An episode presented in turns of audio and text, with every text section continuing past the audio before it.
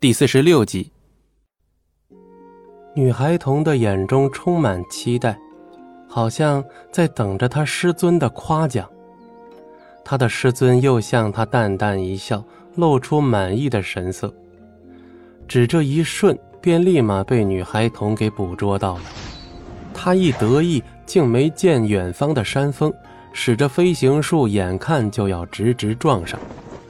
下一秒，一抹茶色身影飞到他身边。轻轻拍了拍他的头，一把拥住了他。他的长袖拂过苍云，直直看着女孩童。女孩童也是盯着他，眼中的喜悦不言而喻。学习巫术竟也这般大意吗？他的话语中有些责备之意，但却还是舍不得重说前面的瘦瘦小小、十分水灵的小徒弟。片刻，两人由空中降到地面。他怀中的孩童展颜一笑，舍不得的从他怀中抽身。他还是被师尊强行拉出了怀抱，有些不高兴的抿了抿嘴，立马又喜笑颜开。师尊，素素已经把所有的巫术都学完了，接下来我要学什么？所有的巫术你都会用。但却没有一样能够驾驭自如，为师该如何教你啊？听了风景寒的话，素素略略低头玩弄着腰间的束带，不看他。风景寒见状，微微一笑，摊开手掌，一道月华从他手心生出，一抹月光映在了素素面前。师尊，这是……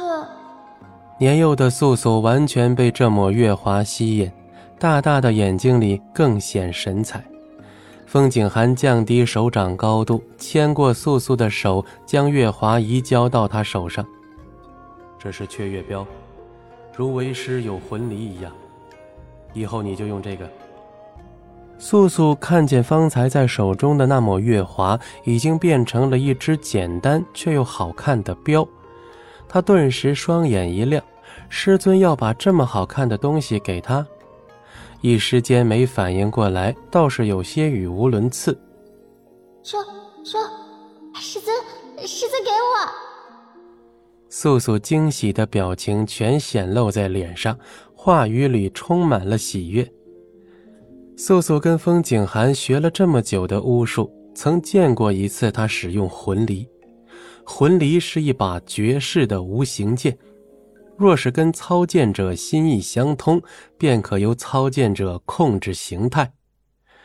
素素那日见风景寒使用魂离时，竟不敢相信世间竟有这样的一把力量强大的武器。魂离一出，天象立变，强大的白光将风景寒包裹起来，外界劲风吹袭，而光圈内的风景寒衣襟丝毫不续。那时，素素就感叹着魂离的强大，也偷偷想过得到这样一把武器。本集播讲完毕，感谢您的收听，我们精彩继续。